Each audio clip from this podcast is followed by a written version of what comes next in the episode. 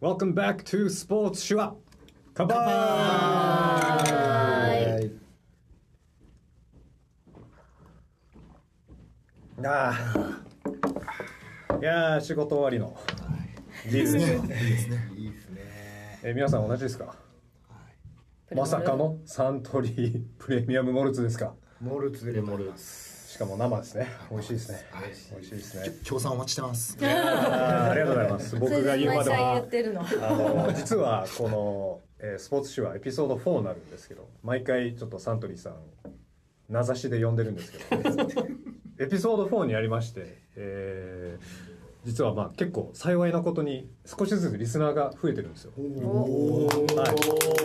しいただまだちょっとサントリーさんからお声かけがないのではいあの未だにお待ちしておりますということではい、 えーようこそスポーツ酒話と書いて、えースポーツ手話へ、えーこの番組はただただおじさんたちがお酒を飲みながらスポーツについて語り合うゆるいラジオ番組です、えーただいまも福岡のど真ん中からお届けしておりますはい。ということで、今日のメンバーなんですけど、いつも通りパーソナリティのひろしです。よろしくお願いします。ちょっと簡単に、えー自己紹介していきましょうか。じゃあ、半時計回りでいきましょうか。お願いします。私から。はい。はいえー、安藤です。えー、格闘技がで大好きでですね、まあ一番好きな選手は五味高則選手。お一緒っす。一緒で一番好きな試合も前もちょっと話したんですけど、五味対川尻のプライドの試合最高よかったですね。グランプリ一回戦ね。最高あのはあい。大東れ京グランプがリ1回戦。はいあれがもう好きで何回も見てます。あの、煽り V が俺超好きです。めちゃめちゃ好き。超かっこよかった。ああそう川尻が俺より強いやつを勝手に決めるなっつってるんですね、出ましたね。はいで終わってから俺より強いやついたんだみたいな最後までちゃんと最。初認めるんですねそうそうそうそうそこは すごいその試合が好きでゴミが好きになりましたね、いや、一緒っすね。はい。あの時まだ地上波でねプライドをそうだねやってやってましたねゴールデンでやってました本当。いや以上ですか、安藤さん。はい自己紹介以上はい、よろしくお願いします。よろしくお願いしまじゃあどうぞ。と拓郎です。えー、2話エピソード2エピソード2だね。2。 3 2の時に出ているので詳細はそちらを聞いてください。よろしくお願いしますお。願いします。皆さんバックナンバー聞いてください。どうぞ。あ、僕らですね。はい、えー、川野です。えーっと自己紹介もうどれくらい尺もらっていいんですかこれ。 そんなに必要そんな必要格闘技はい大好きです。まあ出会ったら僕高校の時僕空手部だったんですね。えでその時にまあ K1 のまあヘビー級全盛期で、まだ日本の大トップが佐竹だった頃ですよ。アンディ・フグが生きてたから。なる K1 してんのって言われてあアンディ・フグマイク・ベルナルドピーター・アーツもう一人誰だっけいや その4人が戦っててでそっからしばらくして、まあ、マサトが出てきて K1 ワールドマックスっていうミドル級ができて、でそっからあ体重軽いやつもめっちゃおもろいやんと思って逆にスピード速いしイケメン多いしって言ったらそこでまあミドル級とか軽い階級見るようになってでそれもそのままあの僕立ち技から始まったんで総合格闘技ってあんまり最初抵抗あったんですよね。でもさっき名前出てたやっぱ五味高則とか川尻とか出てきて、おめっちゃおもろいやんって言ってだからそこからまあ総合の方もハマりだしてで一人で横浜アリーナに k 1のジャパングランプリとか見に行ったりしてで選手が泊まるホテルも調べて新新ガチのオープニンホグテルですよで新高輪ホリプリンスホテルに一人でダメ元行ったらロビーにいるんですよジロブレパルとかうわーっているんだそれくらいちょっとガチだあ僕もジェロム・レバンナーの空港で見ました。あ、同じロビーにいて、ゲート前で。あれみたいめっちゃでかいんですよもう腕が足ぐらい太いですよほど。いやー確かにめっちゃ長いですな。やよ。ばかった。いやすごかったあのねフィリオとやった時の一発が、ねあの松本さんねそういうのあっ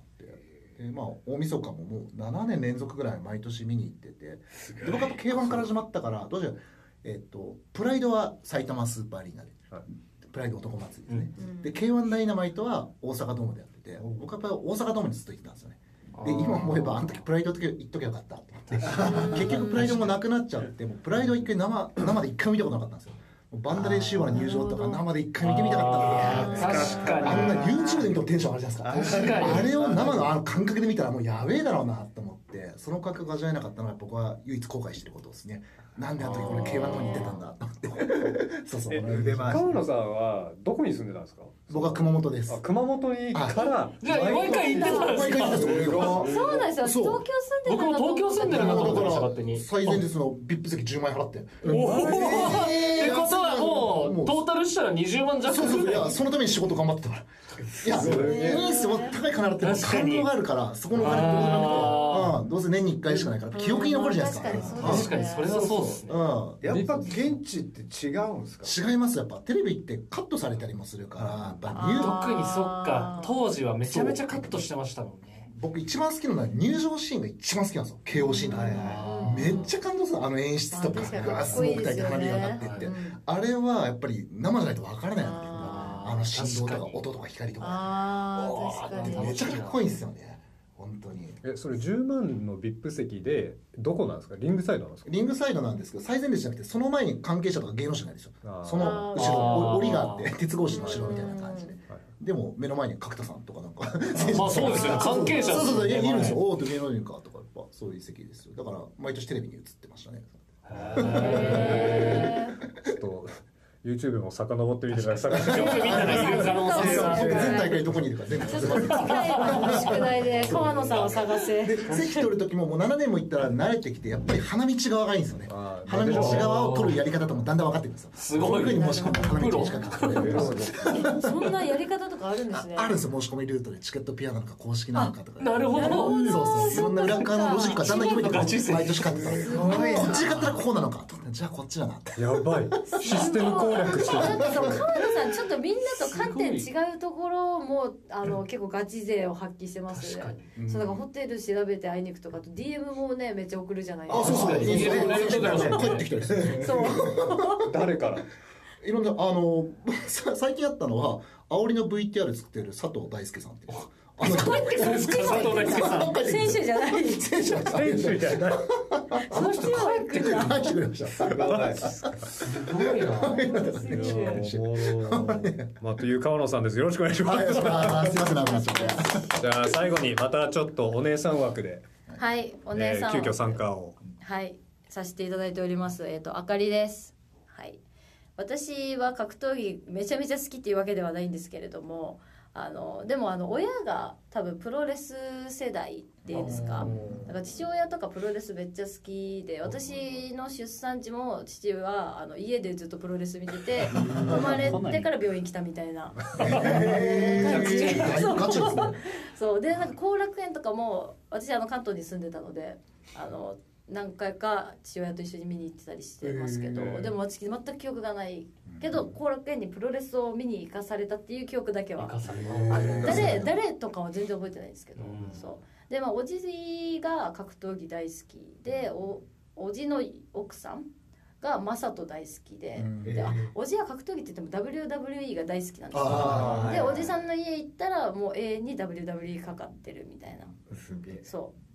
でまあおばさんはマサト大好きで家にマサトのポスターペタペタ貼ってあるみたいなでなんか格闘技はあの人生の中ですごいこう視界には入ってるかなぐらいで生きてきてで福岡に来てからキックボクシングをやるようになってそのちゃんと真面目に年末とかも見るように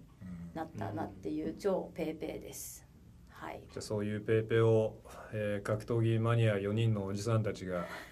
なんとかよろしくお願いします。はいとはいう勉こと強させてもでらいますはいこのエピソード4もうご存知の通り格闘技テーマでやりたいと思いますそりゃそうだよ今更ここからスタートがないですよ言ってない言っいてなやかったそれはサッカーで。言ってなかったですよあの急に安藤さんの自己紹介 でそっかそ「っか好きな選手は?」って確か にあそうなんだすいません一応フライングでもうフライングでっていう前提かと思ってたまあ、っていうかあの、ね、今回もあのたまたまこう集まったということで、まあ、ちょっと貴重なメンバーでっていうことで急遽この「スポーツショーエピソード4格闘技会」として撮ろうと思ったんですけど、えー今日は1月30日、はいえー先週末すごいファイトありましたねありましたねワンチャンピオンシップのタケルスーパーレック戦皆さん見ました見ました面白いはでいす私ねも見ました。どうでした僕もあのちょっとライブでは見れなく昨日ちょっとなんか違法的な YouTube 動画であの違法的なん なかちょっと怪しい やつなんか東南アジアの人がなんか最後最後なんかこう踊るやつみたいなやつが あのあるんだけどさそれで昨日ちょっと追ってみたんですけどいやー面白かった面い白やか面っ白かったたでですすね、あの試合。強かったいやスーパーエッグ強かった強いいやうんー、かけるがあんなローキ化されるなんて思わなかったっすもんね。であの足見ました見ましたタケルの足紫ですね紫。紫じゃない金断裂。あの僕もう格闘技20年ぐらい見てるんですけどあんな足見たことないですあそこまでは見たことない見たことなくないですうかん多分1ヶ月ぐらい歩けないんじゃないうんよくあれ最後まで取ってましたいやよくね本当に本当にローキックいや僕極真空手もやったからローキックの痛みって本当に分かって蓄積されるから我慢できないんですどよんどん痛くなってくどる。んどん痛くなってるで試合中はアドレナリンが出てるからある程度我慢できるんですけどラウンドごとのインターバルあるじゃないですかあれで座って休憩した時にブワー痛みが襲ってくるうそわの状態だけで戦ってくるかラらウンド最い初やに蹴られする。げえなってへーあれを5ラウンドでしょやっぱすごいりっすね本当に肉体というかメンタルがやばすぎるいやすごいとう思うん根性なんてもんじゃないあれしかもブロックもカットもしてなかったっすうもんね。んそれいやそうね直撃そうなんか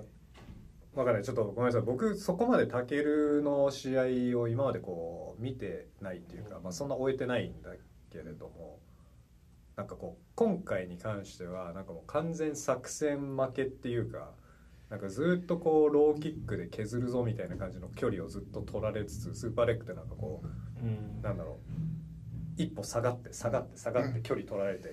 うんローローローしかもカーフじゃなくてもう完全モモ。で削り落としたっていうさ、まあ、削り落としていく作戦だったんだろうなって思ってたんですけどそれの対策後なんだろうもともとタケル選手ってそう対策取らない的な選手なのかな対策はやってたと思うんですけど一ラウンド二ラウンドやっぱ中に入れんかったですよね入れなかった前に行けなかったキックの前でしたもんね、うんずっと。ジャブとローでも離されててタケルがこう殴りたい位置に入れなかったで3ラウンド目がやっとペース掴んうでんラッシュかけてうん KO できるかなって思ったけどやっぱそこ粘られて次のラウンドとその次のラウンドかは取られた感じかなと思いましたね。なんかあのラッシュもなんですけど結局スーパーレッグ見てると全然なんかもうガードがなんかもう頭出してるんですよ。なんかもうボディボディボディボディってこうなんかまあ一発ちょっとなんかいいの入ってちょっとぐらついた感じがしたんですけどなんかそれそれを見てあ余裕なんだななんか逆に打たせてる感が僕から僕見てて思ったんですけどなんか打たせてどうせもう足効かねえだろううんプラスもうスタミナ消耗させちゃって、うんうんどうせパンチもちょっと試したみたいななんか実際パンチを食らったらどんくらい効くのかなっていうのを打たせたような感しかしなくてでその視点で見ちゃうともう本当になんかもうスーパーレッグに踊らされてたような感じがなんかこう客観的に見てたらと思っちゃったんですけどどうどうどうですかね僕だけですかねそうなんか、まあ、感想的に。でも確実に2ラウンド目で足は効いてましたもんいや効いてましたもうもう完全に踏ん張れてなかったですもんで結局やっぱりね、まあ、経験者川野さん経験者としてやっぱ足失っちゃったらもう、ね、パンチも威力なくなるわけじゃないですかうん踏ん張り効かないからですですねよね完全に作戦負けだったなっめちてゃ明確だったかうん相手の作戦がもろに的中したって感じですよねうんタケルずっと研究されてたんでそれをこうなんかえどタケルとしてはどういう作戦だったと思いますら確かにどういう作戦だったんだろうタケルってそもそもあんまガードしそうないそれそれそれがどうなんですか、久しぶりに言ってびっくりしたんですけどめちゃめちゃ入ってましたよねなんかそめちゃのめちゃあの全部ずっと手がここら辺にあるからそう顔も全部こうガーンってもらいながら進んでてでなんかニヤってするじゃんそうなんかわかんないする聞いてする聞い聞いてないよ的なアピールでもがななんだろうけどなんかいつものそのニヤッとはちょっと違う感じがしましたね。ああそうですかはい。ちょっとやばいよニヤなんか天心戦の時じゃないけどちょっと硬かったような気もしますね。うん硬い硬かったか試合にならなかったですもんねあれやっても相手が出てこないからいやも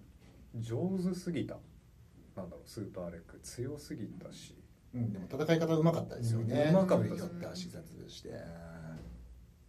マジで入れなかったですねあれなんでこんな入れないんだろうぐらい入れなかったですね、うんなんか面白いぐらいにローがバンバン入るしはい。結局だから最初の2ラウンドぐらいずっと距離取られてローキック蹴られて、で3ラウンド目なんか打たせたっていう感じがして、でまあちょっと効いたのか4ラウンド5ラウンド目結局もう中入らせないよってこう前蹴りと膝、うんうんでまた距離を取って、うんこうどんどんどんどんスコアリングしてたような気がしたんですよね。あの内完璧容じだゃんと判定いったら勝てないよな、ねうんもうワンダウン取るしかない、うんっていうかあの内容でワンダウン取ったとしても勝てたのかなってうんあーそうですね確かに5ラウンドであの判定だときついでしょうんダウンそうなんだワンダウンじゃきついかも、結局フルスコアっすよねあれですね取っても3ラウンドだけ取れそうですねだけですね、うんあ大丈夫ですか 全然全然いやーまあもうちょいロッタンとかの方が噛み合いそうですよね。あそう殴り合いになっいやロッタンの方が噛み合ったと思多う分もう少しワンチャンスあってなりそうでしたけど、いきなりワンであのスーパーレックはきつかったかなっていう気はしますねロッタに勝ってる人勝ってるけがスーパど、ームエタイルールで勝ってるけど体重超過してる。ああなるほど体重超過二回連続でやってたんですよね。確かあそうですねの前い確かえ二回戦ったんですかや二回連続し体試合で体重超過してたんですよ。あだから今回絶対超過できないってで向こうも頑張って減量して。でもスーパーレックそうスーパーレックも急遽大学に出てきたから。でいや調整すごいっすよ期ね間とかって短かったりしたまあ確かに確かに確かからに不利な状況じゃないですかそれであれだけ仕上げてきてるからやっぱすすごごいっすねいですよね本物だなあれいつ決まったんですかスーパーレック年末ぐらいじゃなかったですかそうですそうね。え年末じぐゃらあいで一ヶす月ね。弱うん10月中旬にロッタンがなんか手に包帯巻いてる写あーなん真かインスタに上げてたから、そうねそううんうん言ってたねそこではまだ出てなかった。うん大役決定って。えじゃあえータケルロッタンは組まれるんですかねいやでも次戦うならロッタン以外いないでしょいないですよもうねね。いないですよね。あそこ主催の者も2位って誰なんだろううん今。流れてるしやってほしいですようね、んやってほしい、うん本当あそこの2位誰えだ。皆さんワンも追ってるんですかうん僕は気になる選手しか見てないです気になる選手ねはあの平田樹とか面白かったですね。かわいい今回もかわいいな鬼の鬼の塩試合がさあーれてるあれはマジで田勝ち舎にのこだ元わカるノ対決そうそう田舎の元カノ元カノ対決元カノ対決あれあれ見てない です試合まではすごい楽しい試合まではすごい楽しかった試合まではそう言ってたみんなそれい言うや試合マジでぐらいつけてましたよ塩漬け試い合 やーよくギリギリレフリーストップかからないくらいで動き続けてずっと画角が15分間変わらないっていうやっぱ階級違うんで抑え込まれてましたねいやまあ平田そうっ一す郎階級違うんですね本当は三浦綾香が1個上ですもんね、うーんで今回落としてそうなんだパワーはやっぱり三浦綾香さんの方があったんじゃないですかねうー、んどっちが勝ったんですか三浦綾香さん元カノ元カ元カノ元カノの勝ちあの2人を見てると雷神女子の方がやっぱレベル高いんじゃないかなと思いますけどねあの2人よりかはあえっと誰だっけ平田樹とあのチャンピオンの伊伊沢沢伊選沢手選あ手あーはいはいはい彼女めっちゃ強そうですもんねえ絶対めちゃくちゃー伊強い沢とめ思いちゃまめすちゃ強いですね強い強い死んでます若いしまだ山本美優も引退試合で IT に ならんかったですもんねうーんまあ余裕でしたねあれうもんちょっと流してる感じに見えましたもん一ラウンド目そうですよねいや、うん多分もうちょい決めれるだろうなっていう感じはあったまま終わりましたもんね、ワンと雷神ってこう試合組むことはないんですか提携してやってほそいっすようだけど、いやでも相手にならないでしょうんうーんやっぱなんか思いましたね今回見てワンってめっちゃレベル高いなめっってちゃ思いましたレベル高ねいうん大会全部のカードがめちゃめちゃ強い、この年末の雷神のエンタメ枠があるみたいなカードの組み方が一個もないからあー全で部ワンワン勝っちてそもそもエンタメ枠系なくないないあるないないあないからガチやっぱガチ格闘家大ガ会チ選手通してのレベルがやっぱ全然来週より高いなって思って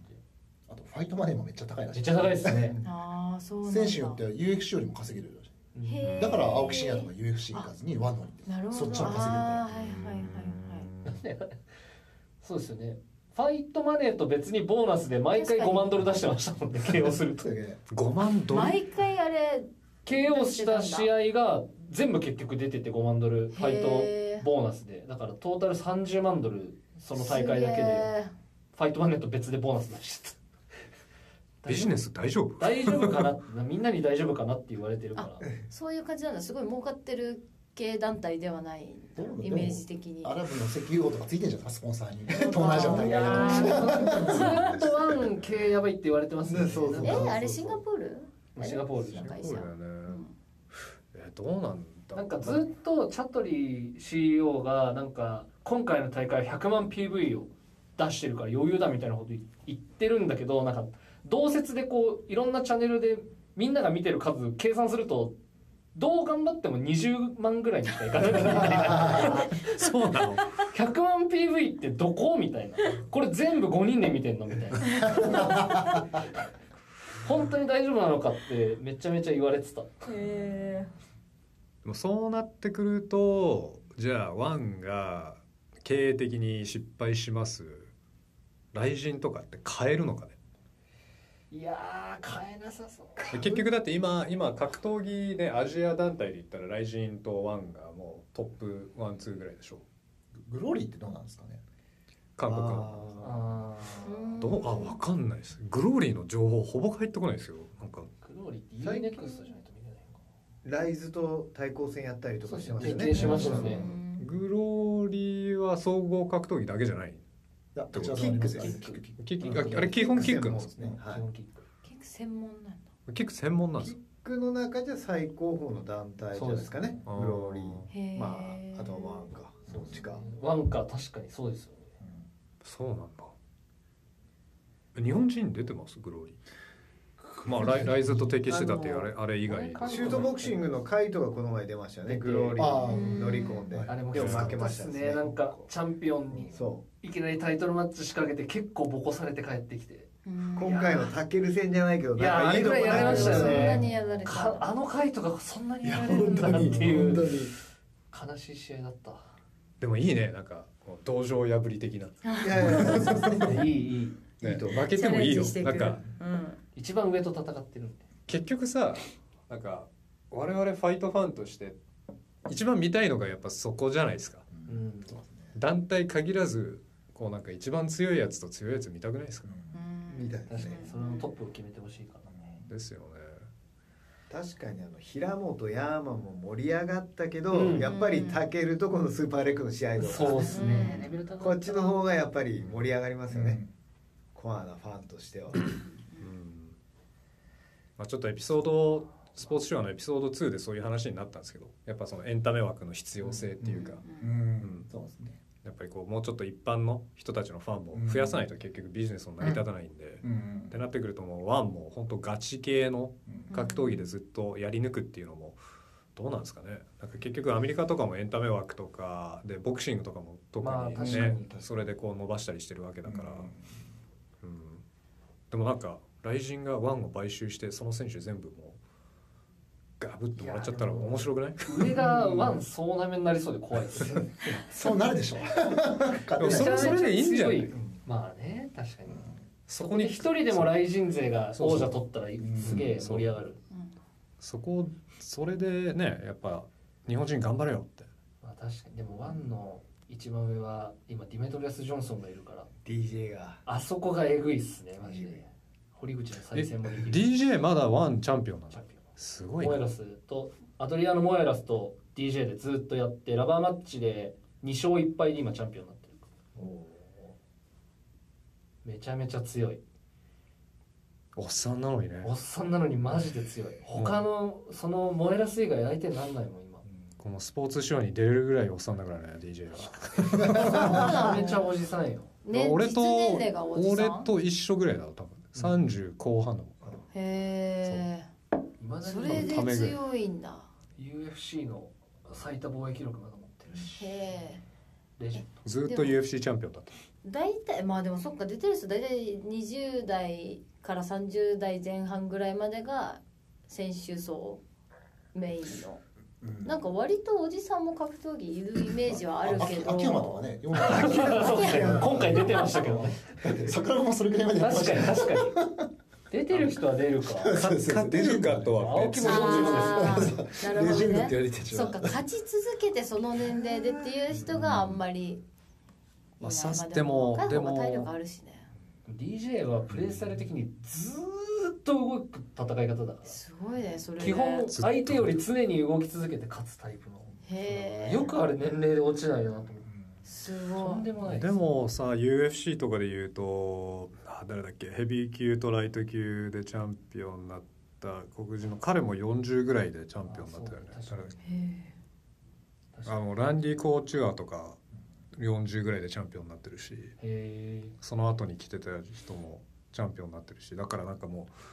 うなんだろう実力まあいろいろあると思うけど、うんやっぱその運もあると思うやっぱそあのーその世代であーやっぱそこ自分に立ち向かえる選手が結局いなかったら、うん確かにそそううかそうそうか自分の年齢関係なく一番強ければ強いわけだから、うんそれありますねうん確かに確かに確かにその時代っていうのもあるとそ思うねうんそれもあるのか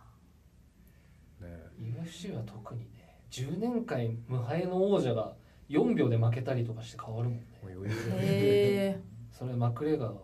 開始4秒ぐらいで KO して10年無敗だったところからチャンピオン引きずり下ろして自分がチャンピオンになってうーんそれでいうと一番びっくりしたのはアンダーソン・シューバーよおおもうほぼもうずっと無敵って言われてたうん選手がうんもうめちゃくちゃこう挑発してもう絶対もうボコボコに勝つだろうと思ったやつうにん前のめりに倒れてたなもうやられちゃってみたいへなえでそこからもう復活できないみたい復活できないなもあうキャリもうア一回負けちゃってうんうんそこからもうリベンジマッチしようとしたけどそれも負けちゃってみたいな。へなえんかもう天狗になってたんだけど確かもう俺には相手がいないみたいな感じで挑んじゃったら負けちゃって、なあっけない負け方してみたいうんなだから本当なんだろう選手生命ってさ格闘家の選手生命って分かんないよね、そうだねうん、頂点にもうてっぺんのてっぺんのてっぺんもう天にいるうん位置にいて一瞬で引きずり下ろされるから地獄にね確かになそれが本当ねででもその引きずり下ろす側のこう挑戦を挑んできた人たちって周りから見てもこいつにはこの頂点にいる人は負けないよなってみんな思ってたけど実際に試合やってみたら負けちゃったって感っじていうのもあるあ例えば10年間とかそういうやつが挑み続けて10年無敗なわけだからそーうあーそっかそっかそっか日本人でいうとでも朝倉海堀口戦のワンもそんな感じあだあった確かにそうですねあーそうっすね確かそにうっすね堀口が絶対的な存在なんで朝倉って言ってん確かにあのの時だって今ほどねメジャーじゃなかったそうそうねそうまだそんなあっこから火がつきましたもんね、確かにそうだ名前大会膝がねそうですねドンピシャに合わせられてでもそういう意味では雷神はなんか絶対王者いないですいないですよね誰も勝てんみたいな人バンタム級もフェザー級ももうチャンピオンいつも変いわやってそうます毎回変わるからコロコロ変わるからそうで連勝式なんから面白くない誰が強いんだ防衛戦で毎回変わるんですよ負けんあなれよまた変わったんですねやっぱ防衛してほしい、ね、そう防衛者にしちゃってるねよあーやっぱりなんかこう組織としてうんその絶対的チャンピオンがいればいるほど売れるのよ。あそいつの試合組やむっぱそっかそのだって天使はまさにそうですもんねそうですよね天使がいたからあんだけー盛り確上かがにったしうんうんクレベルがそうなりつつあったけどいや本当もったいないですよね体重超過ですよねそううんあ試合には勝ったけどその次にやっぱ金原にねやられちゃいましたうから、んいやななんなんなんでなんですかなんでだと思いますか雷神でこう確かになんでだなんであんな王者変わるんだ定着しないチャンピオンなんかいやワンとか本当に強い選手いるじゃないですかだからライジンはそこまで本当ーあのー上位層がいないんだと思うんですよね、うん僕もそう思いますねうんあーなるほどずば抜けて強い突き抜けてるみんななんか B 級みたいなどうぞうん A 級 A プラス級 S 級がいない S 級は天心ぐらいじゃないですかもう絶対あそうっすね日本日本で言うと絶対負けなかった、うん金原選手が言ってましたけどクレベルも UFC 行ったら中の下ぐらいじゃないみたいなあういんや僕もそう思いますよだってうん打撃あんなんじゃ勝てないですよ佐々木ウルカに聞かされてましたもん ねあ確かにやられてましたね最近見ないな、アメリカ。今プロレスやってるんでノアで、あはい、ノアで今2000ぐらいやってるんでマジちょっとで。忙しいみたいあ合ってますよねなんか体重めちゃめちゃこんなになってる色気あるっていうかまあ、キャラは際立ってるかキャラら。そうちょうどいいんで受けるちょっと一回ここで休憩入りますかはい、はい30分プラスちょっとビールもなくなっているんでははいい、はい今の通りにじゃあ休憩やりますはい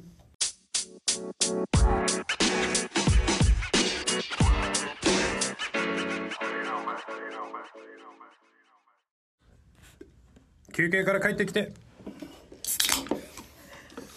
はい乾杯第二第2弾弾えいマスターズドリーム最高。こ最れや高っぱちょっと美味しいんですか普通のよりどうなのなんかみんななんか美、味しいとは言ってコクがあるっていうか、へー商品なんかですね。プレモル最高だよ。それでいてすっきりしてますねそう、そうなんですよ。すごいリールのコメントが安藤さんが CM 狙ってるぞよろしくお願いします オファー待ってますえー待ってますね待ってますサントリーさん聞いてたらぜひということで格闘技えー、切りないですね気にないですねちょっとさっき気になってたんですけど川野さんが入場シーンがはい。試合より楽しみだっていう大好きですね。ど誰の入場が一番盛り上がるんですかあ、めちゃくちゃいい質問ですね。大好きあのインタビューじゃないんだけど大好きですねやっぱり僕が大好きなのは、やっぱ須藤元気さんですよ。あーあれは盛り上がりますデビねュー戦から全部見てますけどあーダンサー引き連れて撮ってってはいはいはいはい超楽しい 須藤元気だって入場100%試合そうそうそ100%う一日200%出し切るっていうそうモットーでしたからねなんですよね入場にめっちゃ金かけてるんですよ相手雇って練習もするし確かにでも盛り上がりじゃなくて会場も喜ぶしうんであいつ策略家だからめちゃくちゃ頭いいんですようん今って結構その入場シーンでパフォーマンスするのって当たり前になってるじゃないですか、うんあれ最初にやったのって桜庭和樹じゃなくて須藤元気なんですようんあへえそうへー UFC に出てた時からそれをやっててでなんでそれやってるかっていうとやっぱり入場が盛り上がるとみんな見てもらえるでしょ、うんで地上波が流れた時に例えば1大会でまあ14試合ぐらいあるじゃないですか、うんじゃあ全部が全部流れるわけじゃないじゃないですか、うん当然メインとかサブとかあるけど途中の2試合目3試合目とかしょぼいやつ大体カットされるか、うんハイライトとかあるんでするでしょ、うんで入場が面白いと絶対に地上波は流してくるんですよああなるほどで入場が流れて試合流さないなんてありえないじゃないですかはいはいだかはいらはい入場な規る定ほイコどール自分の試合は地上波の確約されるわけですよ頭そいいのポジションを作るためにそれやってるんですよでファンを身につけみんな楽しいんですよねへーあすごい生きてるんだってすで自分の尺も長くなるし名前も売れるしごいうんすごいなで自分のファンをか会場があるでしょで大体例えばなんちゃら応援シートとかって同じところに固まってるじゃないですか、うんうんあいつ自分のファンを全部散りばめてるんですよなぜかというとへー自分が入ってきた時に全角度からわーってなるからああ空気ーが作れる頭いいなマジ一で方だけ盛り上がってわーってあファンがいるなーでしょ、うん全部に決めたらあなんだこいつってあの一体感作るためへにーわざと散らしてたらしいんですよへーそういうところで計算してやってたねすごいですよ策略ー家賢い頭いいですよすごいちなみに須藤元気のどれが一番印象的なんですか行って毎回めっちゃ違うじゃないですかそうあに入場シーンでそあやっぱり引退試合でしょあー引退試合の引退試合ってうどどんなやつでしたっけえっとねこ古代のこれなこ言葉で表現するのは難しいんだけれども昔のなんかローマ帝国の人たちが着てた衣装とかでしょああいうのを切ってでなんかこれなんか昔のなんか杖とかもとんがったのが槍がついてるみたいな、はいはいはいはいああいう持ってなんかみんなダンスしながら出てきたんですよ、へでえもめちゃめちゃ見たいでもサプライズで引退したんですよ面白いと思って試合終わったら最後に言っサてプライズ本日はもって引退しますって言えそうでしたっけ僕それも会場で見てて嘘やんへえそう誰誰の試合でしたっけえっとねジャクソン・ペイジっていうなんかどっかあーの全いました米ね北欧かどっかのチャンピオンがいたんですけども、うんもうだいぶ前に、聞いたことある大阪ドームでうんいやー須藤元気最高でしたね僕も大好きでしたよ試合も面白かっ面たです白い面白いねねトリッキーなトリッキー急に踊り始めたりそとうかバしッてクハンドブローへえ急に踊り始めるうん試合中に変なステップとかそうそうそうああなんだこいつバックハンドブローしか出ないだって総合選手なのにねそうそうそう K1 のトーナメントで出てま出したそうですよねそうですよね一回じゃないっていうかおひれ巻きですよ優勝候補かわいそうすぎるいやあれはかわいそうだったな覚えてるわいやなんか僕須藤元気のあのーなんか動画見たことあって、はいその寝技やっているグラップリングの動画みたいなのを見てた時にはなんかもうこいつやばいなと思ったのが初めてなんか飛び三角を決めたんですよなんか試合かなんかでうんでこんなやる人いるんだと思ってなんかすごい好きになってそこからの入場シーンもあってみたいな感じで、僕印象的なのがあのヘルメットにあの煙がブワーって上から出 るやつはいはいはいあー初期の方ですねありましたねもうめっちゃ好きなの、んおもろーと思っ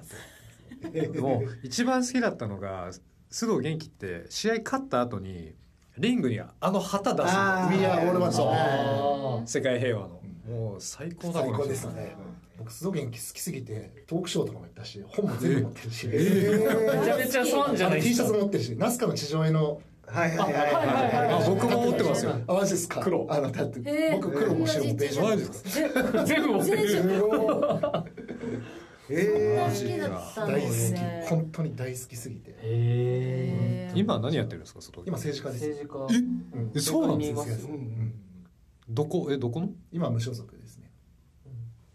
結構前からっすうねんもう45年前衆議院でしたっけどえっと何任期は長い方衆議院がええ最初どっかの政党入ってたんですけどなんか えーどこだったっけな忘れちゃったどっか入ってるんだけれども山本太郎を応援したんですよなぜかああ正直お前何やってんだって言われていやじゃあやめます」って離党して自分で離党したんで俳優もしてましたよね俳優もやってました、んそうそう映画も出てたしなんかバンド組ってま組んでましたよあねそうそう、んアーティストとしてもデビューしてそうたでしすよねす多ご彩いです多彩ねでなんかねだってダンスもに日本酒の利き酒師の資格も持ってるし書道家でもあるんですよ自分で書道なもんかするごいへいろいろやってするんごでいすねやっぱ賢いですよね賢い多彩なんですよんかこうポイントポイント抑えられるからいろいろうまくできるんでそうすそようそねうきっと自分のブランディングがすごい上手で、うんへえなんか格闘家になる前は世界回ってなんか路上でこう商売してたとかあそうそうそう言そうってましたよねへー何の商売ですか革紐とかそうそう流行った時期あったでしょ、はいあーあやってそうホワイトのブレスレットみたいなやつ確かに路上なら1500円って言ったじゃんあれを自分で作ったんですよこれ自分で作ったらめっちゃ原価安いやんっつって、うんビーズとかバーッつかまして買ってきてね100均とかで買ってたのを路上で売っててへでみんなが「いやこんな売れねえよ」っつったら「いやこれ多分2000円ぐらい価値つくから」って言っうんてたらやっぱ売れるんだってすすげえで大学生なのになんか月何十万とか稼いでたらしいすごいなへえやっぱ頭いい頭いいっすよううんーんすごっ大好きで人をなんか人とお金をこう呼び寄せれる能力っていうかうん本当にすごいっすねありますね須藤元気で安藤さんは誰の入場シーンが好きなんですかいやーそうですねもういろいろまあさっきの続きになっちゃうんですけど五味貴教のすはいあの入場はやっぱりもう一気にテンション上がりまあすねの曲いいっすよねうんでれれれれれれ僕も大好きですみんな口ずさんでであるの 久しぶりにライジン出た時にあれ流れた時のああれーそうそう会場盛り上がりがそうまあプライドを彷彿させるねそうあの時うのんいやーいいっすよねでも野畜に負けちゃったんですよそうね あそうだそうだそうですねでもあそうのだゴミがか勝ってましたよねなんかあのもうしなんかなんていうんですかね全部こう入場から終わって試合は負けたけどうんゴミの印象的には試合そうそうそうそうそううんゴミが好きでしたね、まあ、桜庭の入あの入場曲とかも好きでしたけどねああうんスピード2そうそうそうの哲也がつったううんんかっこいいっすよこの辺がワン見ててやっぱ青木真也のバカさが言えばよかったですねあーいやまあ引退だあー引退って今言ってまあなんかやりそうな気はするけど引退って言ってたしあれねなんか最後かって思うとなんかすごい良かったですね青木しごごめんなさい青木真也の試合見てなかったのにどんな感じだったのどんな感じまあそもそも当日に謎の相手変更がかかりはでえっとなんか下の階級の強いやつになってうんもともと1ってバックアップで選手控えてるからバックアップで軽量通ってた下の階級の強いやつになってなんか1ラウンド目のタックル行ってそのままリアネイキッドで終わったみたいなああなるほどだからなんかえそんな引退の仕方でいいのかなえもうそもそも誰と対戦するはずだったその階級のねランキング1位ぐらいのやつとかだったかなえマジでなんか結なん構そとこか政治あそうですなんとか政治、日本人うんえ、外国アメリカ人かな UFC からワンに来た選手ですよね強いんですよね、はい結構えー、そうなんだなんか政治のトレーナーのビザが切れて当日帰ることになりましたみたいな意味わかんないことトをレーナーセのコビンザドがいなかったらちょっと試合にならないみセたコいンドがいなないと勝てない、うんベストな状況じゃないから俺は試合しないって言って帰った策略的な。そんなことある意味がわかんないだって前日計量取ってるからでなんか一応ワンからそのブラジリアン柔術のあのまあ結構有名なセコンドつけるよって提供のオファーもあったけど自分のチームじゃないから嫌だって言って今アメリカに帰る途中ですってツイートしてたえなすぜごいそんよなことある意味がわからないけどなんかー、彼セコンドってそんなにやっぱめちゃめちゃ重要なポジション、うん。まあえー特に寝技やるときはもう圧倒的に、えー、じゃあその人がいるかいないかでやっぱ試合変わってきちゃあぜう全然違いますよ。全然違うんだセミカと今日やたらスロースターターだなと思って、あ、こいつがセコンドいいんだという時もあったりするから。人によってへえ C の出し方も違うしそうなんだ、全然違います。うんじゃあそれで帰っちゃう帰試合で試も合なんでか帰そるののは仕方ないことなのかなレジェンドそこそこレジェンドの引退試合なのに帰るんだと思ってそれもそうだけどトレーえトレーナービザ なんとかしろよと思ってえビザどういうことなんだろうね日本に長くいすぎたのか うんなんじゃないわかんないけどなんかそそ相当だけツイッターに上げてたらしいそうか日本でやってたのかうん有明アリーナ大会なマジかなんか圧倒的すぎて青木がちょっと、うん微妙な感じだったけどうん本当に引退するのかねやりそうだけどねワンを離れる感じなんですかねああどうなんですかね確かにそれだったらワンチャン雷神の方に。 なんかで出そうな気がするうん確かにね雷神で引退みたいなのありかもしれないですね、雷神ワンには出てますからねそうですね桜庭そうとやでってするね桜庭とやってましそたっかね、雷神ワンか。青木真也まだライト級でしょライまだライト級でやってる七十ちょい。 70ちょいかなってなると誰の階級だサトシとかサトシ八千君はでも同じチームみたいな感じであそうやってますもんいやねでもあいつ変なやつだから同じチームのやつとも普通に試合するんですよ。変なやつほんと変なやつなんです確よかに北岡さんのルーティンめちゃくちゃ仲いいやつと試合変なや つ確かにそうだよ確かにやったでし確かょによく試合できるな。そうなんだ堀江がねあのライトに上げましたよねあ、ああそうですはねいそうだそうだ俺佐世保に出張行った時に居酒屋でばったり堀江選手と会ったんですよえでいいな堀江選手がバーッと来てトイレに行ってたんであ堀江だと思ってもうバーッとこう見てたらチェイスって言われましたへめっちゃいいお兄ちゃんですもんねめっちゃいいお兄ちゃんで向こうも気づいてくれてるしかないでしょうね。ーうんであのこっちの方が僕の方が帰るの早くて、帰ろうとしてた時になんか仲間とこうスマホをこう見ててプロレスをなんか見てたプロレス好きなんだ 佐世保出身ですもんねそうですよねあそうなんですたまたま帰省してたのか、 すごいですね。うんであの試合頑張ってください応援してますよデュースデュースって言われて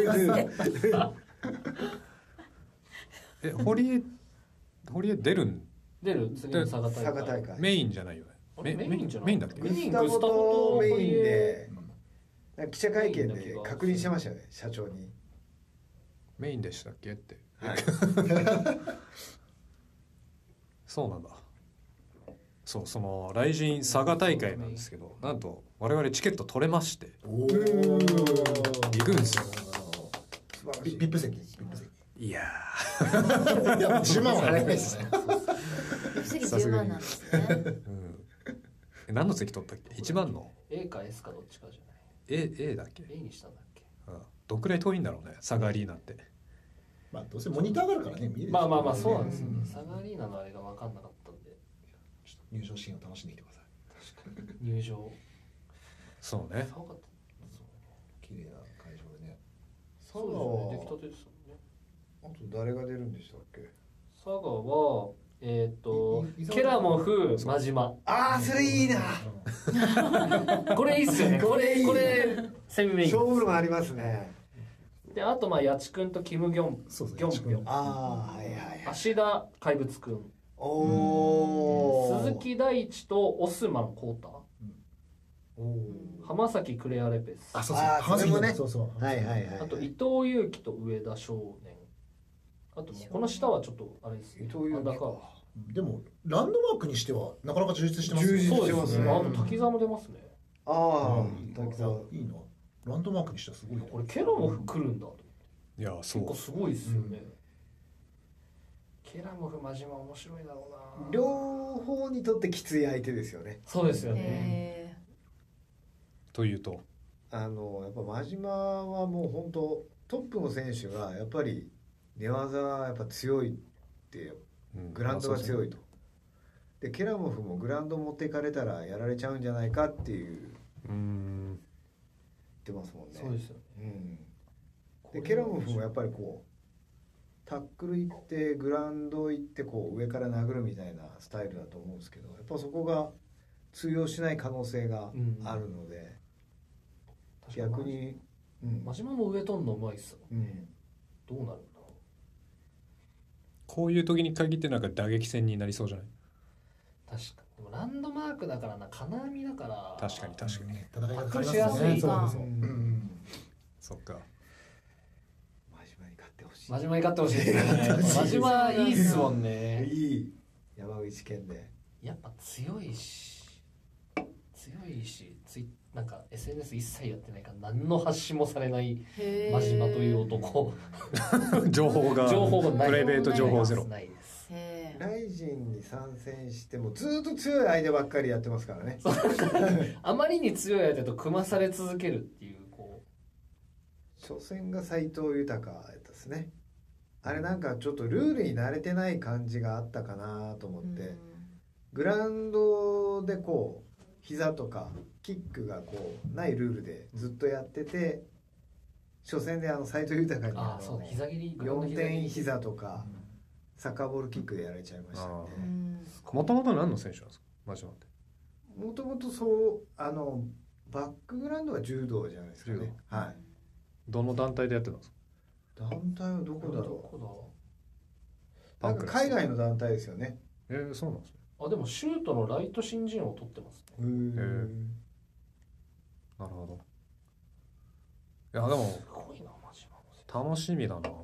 総合 総合をライブで見に行くのもめちゃくちゃ久しぶりなんでうんだってこっち側大会ないですからね九州やらそうないでですすよねね確かにあれ以来じゃないですかクレベル牛久以来ですよねあそうそうそうおかり見に行きました マリンメッセああマリンメッセ翼王者買っちゃうやつそうそう毎回おじゃ借りて確かにその時もだビップ席ですか あその時はいビップで見てましたいやそのさ時すがはいやこれ言っちゃっていいのかなか関係者がちょっと知り合いがいおえてーそこからチケットが回ってきたんですよあーあまりにもチケットが売れ行きが悪すぎていやあれそうめなんちだゃめちゃ席空いてたガラガラでしたようん全然売れなかったらしい佐賀ねもマリンメ怪ッしいですセか佐賀とでもどうだろうなどうなんだろうですねあのホテル状況を見ているともう空いてないんであーおーで周辺えのーでも他でなんかおいし同時期にライブとかやってたりしないのか佐賀にそんなにいっぱい佐賀にライブやるのいっぱ いでしょ佐賀に会場そんないっぱいやったのない出ないのないそんなないんだうんいやなのでそのホテル状況を見てる限りはいっぱいなんじゃないのかなとは思ってるんですけどどうなんだろう、まあ、結構ねなんかアンダーカードとか見てるとやっぱ九州出身の人たちが、うんあそうですねね、地地元枠元枠ががめっちゃ多いからなるな,、ほどねんかそういう人たちでうんなんか埋まってんじゃないのかなとはうん思うんですけどちょいちょいホテルあるからね佐賀あーそうなんだちょいちょいある、うん、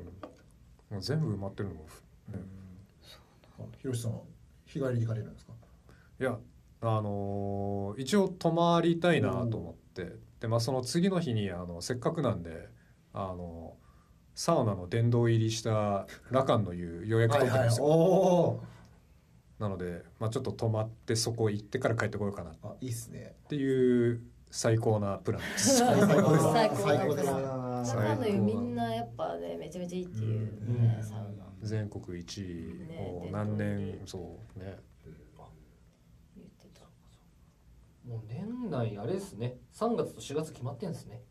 何があ大事にそうそうそうなんか5月が日程変わりましたもんねあーですね井上ならああ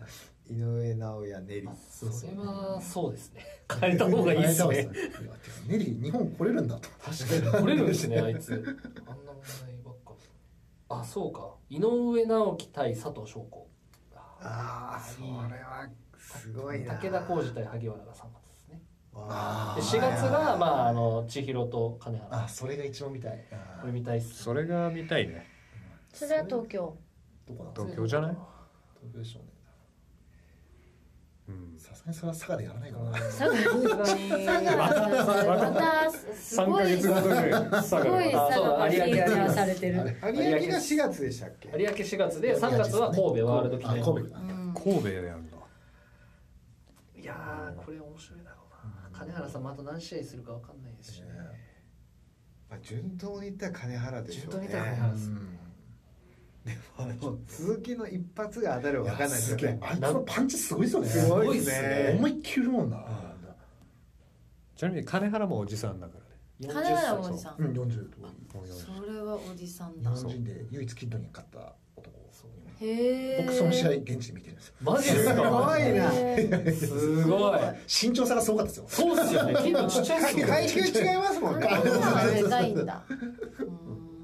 かなりだって180センチぐらいあるでしょあえそんうなんなでめっちゃめっちゃでかいそんなでっかいおじさんへすか金原本当強いもうんどうなるんだろうね今年引退するのかな金原勝ったらそうか金原がチャンピオンかんなそうっすチャンピオンねねえまあそうっすねケラモフとやるケラその次ケラまたチャンピオン変わるのかなまあで変わりもそうな最予初感やらせてくれって言ってましたもんねはいケラモフって絶対最後はやってやるんだろうけど変わりそうだな変わりすぎた確かにそれ金原勝ったらまた変わるのかなえまだえ一防衛もみんなできてないできてないしてよないやってない すげえなババ抜きやばいやばいなんかみんなで回してるなんか変わるそうかそれはそれでなんか複雑な気持ちがしそまんすな団体ないですよないっすよね一防衛もチャンピオンができてるそれはそれでおもろいけどな金原がでも取ったらちょっと防衛してくれそうな予感はいありまやすけどそうですね、はい次ケラムフとやっても防衛してほしいないや榊原どういう気持ちで毎回違う人にベルト巻いてるん だろ確かにうまた変わったんか よみたいな次お前かよ朝倉未来がいつまでたって回ってこないですそうそうそういつまでたっても本来持たせたさそうな人に来ないからえミクルのまたチャンピオンへの道はあるんですかまあ勝てばあるでしょうけどねとりあえず次平本平本ですね次うんお互いあるって言ったから多分平本ででもそうでそれまだ決定してない決定はしてないけど、うんお互いなんかあるってインタビュー答えてて、もうミクルももうついにあるって言ったから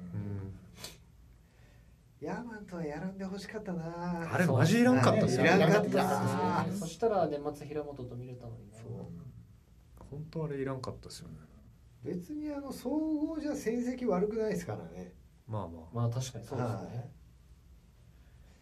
負けた相手もそれなりに負けうん強い相手と負けてるんであ道はでもあるでも平本に例えば勝ったとしてだかうんらクレベルあクレベルじゃないケラフォフに負けるまでは牛久と斎藤豊にそうですね勝っそうですてね元チャンピオンを倒してもうクレベルとやっていいんじゃないかって言ってたけどファンの声がケラモフとやってくれっていうのでそうですね確かにでもそこら辺とやるだかから平本と勝ってもう一個なんか強いのとやったらまたチャンスもらえるんですかねそんな早うんく内心的にはもう出せしか持たせたいからそうそうそう万歳なそうそう今まで道があったのそうにそうそうそうそうなんかもうあの朝倉兄弟に輝いてほしい感が半端ないですよね大事の収益が全然変わるからね乗っかりたいそっか乗っかりたいなんだろうもう気持ちがすごい伝わってくる彼はそろそろ UFC ってずっと言ってますしね、うんまあねアメリカでずっとトレーニングしてるしアメリカ人ずっと入れてるしねい UFC 行ってほしいですよ、行ってほしいですね見たいもうですボロボロになってもいいんでちょっと行ってみてどんぐらいなもんなのかっていうのを挑戦してほしいちょっと怪我で試合流れそうで怖いですけそどうですねでマジでやってほしいいやーでも UFC もなんかウェルカムなんじゃないうん朝倉海ぐらいのネームバリューがある、日本ではめちゃくちゃ有名じゃん、ってなってくると欲しがると思うけどね、うんやっぱり結局今日本人で UFC で活躍してる選手って日本ではそんな有名じゃないじゃないですか、そそうそううでですすね確かにねねってなってくると日本のあのファイトファンをやっぱ UFC にもうちょっと目を向け向かせるためには、そうか、やっねぱ朝倉みたいなタイが木下だからネームバリューのある選手を入れたいと思うはずだけど、うんもしくはもういらねえようちら UFC なんだからと思ってんのか、確かにあまあ、そこで勝てればね UFC に入れたところで勝てればっていう話だけど、でもまあ多分おそらくいきなりなんかトップ5ランカーとかでやらせるだろうけどね、うん確かにまあまあ上とそこでお前や勝てんのかっていうような感じ当てらで勝てば盛り上がりますよね多盛り上分アがメりリまカすも、ねうんうわ来たみたいな日本マーケットもこれで来たみたいな感じになりそうメジャーリーガーの大谷さんじゃないですけど、あ、ね、そういう選手がね出てほしいですね本当に平はその可能性ありますよね今のところね平はありますねそうですねめっちゃ強いですね平ただちょっと心配なのが結局知らないじゃないですか平の存在を、UFC 見てない人だと僕も何試合か見てますけどめちゃくちゃ強いいやめちゃくちゃ強いめちゃめちゃ強いしかもまだ全局面いける192020 21とかぐらいあたさ確か鈴木千尋と同い年でしたよねあじゃあ24あそんな言ってますぐら同いい年っつってなんか一緒に YouTube やってましたよいやー強いよなめっちゃ強いやんこうなんか出来上がってるよねなんかもうコンプリートしてるへえその年齢でただなかなかこうランカーとやらせてもらってないよねそうねだからそこが次、ランうクインはしてないん、トップ20ぐらいかなうんまあでも格闘技のなんかランキングシステムもどどうなの、まあそうそうそう、ね、ちちょょっっとと ロジックはなんかね、でもそう確かになんかロジックどうなってるんですか、いつもちょっと疑問に思ってたんですけどなんかもう雰囲気じゃんそうなのそう雰囲気なの雰囲気ですよねだからあんまり僕意識してないなでんすかそうっすよねななんかよくわかんない入れ替わりの仕方しますもんね雰囲気なんだなんかそのポイント制とかじゃないんだねなんかそこの人これぐらい勝勝ってますとかこなんのか人に勝ったからえなんかこっちの方が強くないみたいな感じで入れ替わったりするってこそうもう勘、とかだからさ直接対決したらそれ入れ替わるけどん直接じゃなくて2位と6位でやって6位のやつが2位に勝っちゃいましたっつったらうん6位が2位に上げずにここの間の人たちにどうするってなるからうん入れ替えにはならずになんか4に入るみたい な雰囲気だ雰囲気システ雰囲ム気ですねあでー多分こことここやったらこっちが勝つだろうなからこっちが上みたいな、ああなるほど、ね、っていうなんだろう我々見てる側はそんな感じでしかない、うーん実際なんかロジックがあるのかもしれないけどなさそうに見ないない絶対ない絶対ない UFC ですよ結構適当っすもんえでもそれ公式でこの人がないですって出てはいるのあるああ団じゃあ体によ雰る囲け気どで雷決神まはっ出ててない公式けどであれなんだそれこそもっと意味わかんないのがパウンド・フォー・パウンドのランキングっていうのがああーそれは聞いたことあるうん、聞いたことある聞いたことあるこれはね要は階級関係なくそれは誰が一番最強なのか、 そういや絶対そんなの分からへんよそれはマジのボクシングと か判断ボクシングマガジン社が作ってるからああー雑誌編の集発行元者が作ってるのい意 思そうでもなんかみんなそれがこう昔からある名だたるうんランキングだから別になんかまあ乗ってよかったねってなるけどどうなんですかね来人はやんないですもんねランキングシステムそうなんだ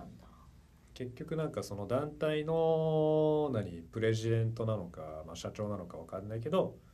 その人が大体こうマッチメイキングするわけだうから、んまあ、どのマッチが一番こう盛り上がるかつなんかこうああの、まあ、チャンピオンに挑戦する、まあ、ふさわし誰がふさわしいのかみたいなのをうんうんうんこう彼の彼まあそう大体男なんでーうん彼がこう大体決めてるようなうん仕組みになっている。うんうーんで多分雷神ではできるだけこう朝倉兄弟を出していきたいみたいな。 まあ確かにどうにかしてこうそんな感じするよね道をスターがいないとね盛り上がらないそうなのよその雷神が今スターが全然出来上がってこないで防衛できないから、フライ級のベルトもまで作ったしそうね堀江口はもうベラトル戻らないアメリカ戻らないなんか UFC に行きたいっつって言いねますよね。出てましたねそうですねうんそれは見ましたねベラトルどうなってるんですかね扱い PFL でしたっけ、はいあれと合併しましたもんね。買われちゃいましたねなるだから戻んないのかもしれないですねもしかしたら、ほど、はい、ということで休憩も含めてもう1時間ぐらいになるんですよ確かに結構あっという間ですね。あっという間ですね。一旦ここで締めますかはいっていうのが締めないとマジでキリがないとずっと 喋っちゃう永遠に続きますね。なので、すいませんえっ、なんでも喋りまと、ここでちょっと、スポーツショーエピソード4、またの、えー格闘技会を、このようなタイミングでちょっと締めたいと思うんです。またちょっと集まって、はい。ぜひちょっとお話できれば、もしかして、わかんないです。来月、佐賀大会の後とか、ああそうですねちょっと感想を、そう生観戦してきてはねい、ちょ皆っさとん生観戦してくるので。うんグッズ買ってきてくださいね、そうですね先週用のグッズはありましたね先週グッズ確かに確かに。ちょっと T シャツでも買ってこようかな。嫁に怒られるな。また T シャツそうまた T シャツ増えやがったっていう。なんか一個捨てら、捨てさせられるからね。交換で交換そう交換式なんでうちは。はいということでこのスポーツ手話えーっとちょっとまあサッカーと、えー格闘技の回しかまだできてないんですけどこれからちょっともうちょっといろんなバラエティのスポーツでやっていこうと思ってます。えーぜひこの回 Spotify、Apple Podcast 両方出てますんで気に入ってくれたら高評価フォローお願いしますお。願いしますお願いしますお願いします。あとサントリーさん待ってますよ待ってます。スポーツ手話まだまだ続きます。よろしくお願いします。おお疲れ様です。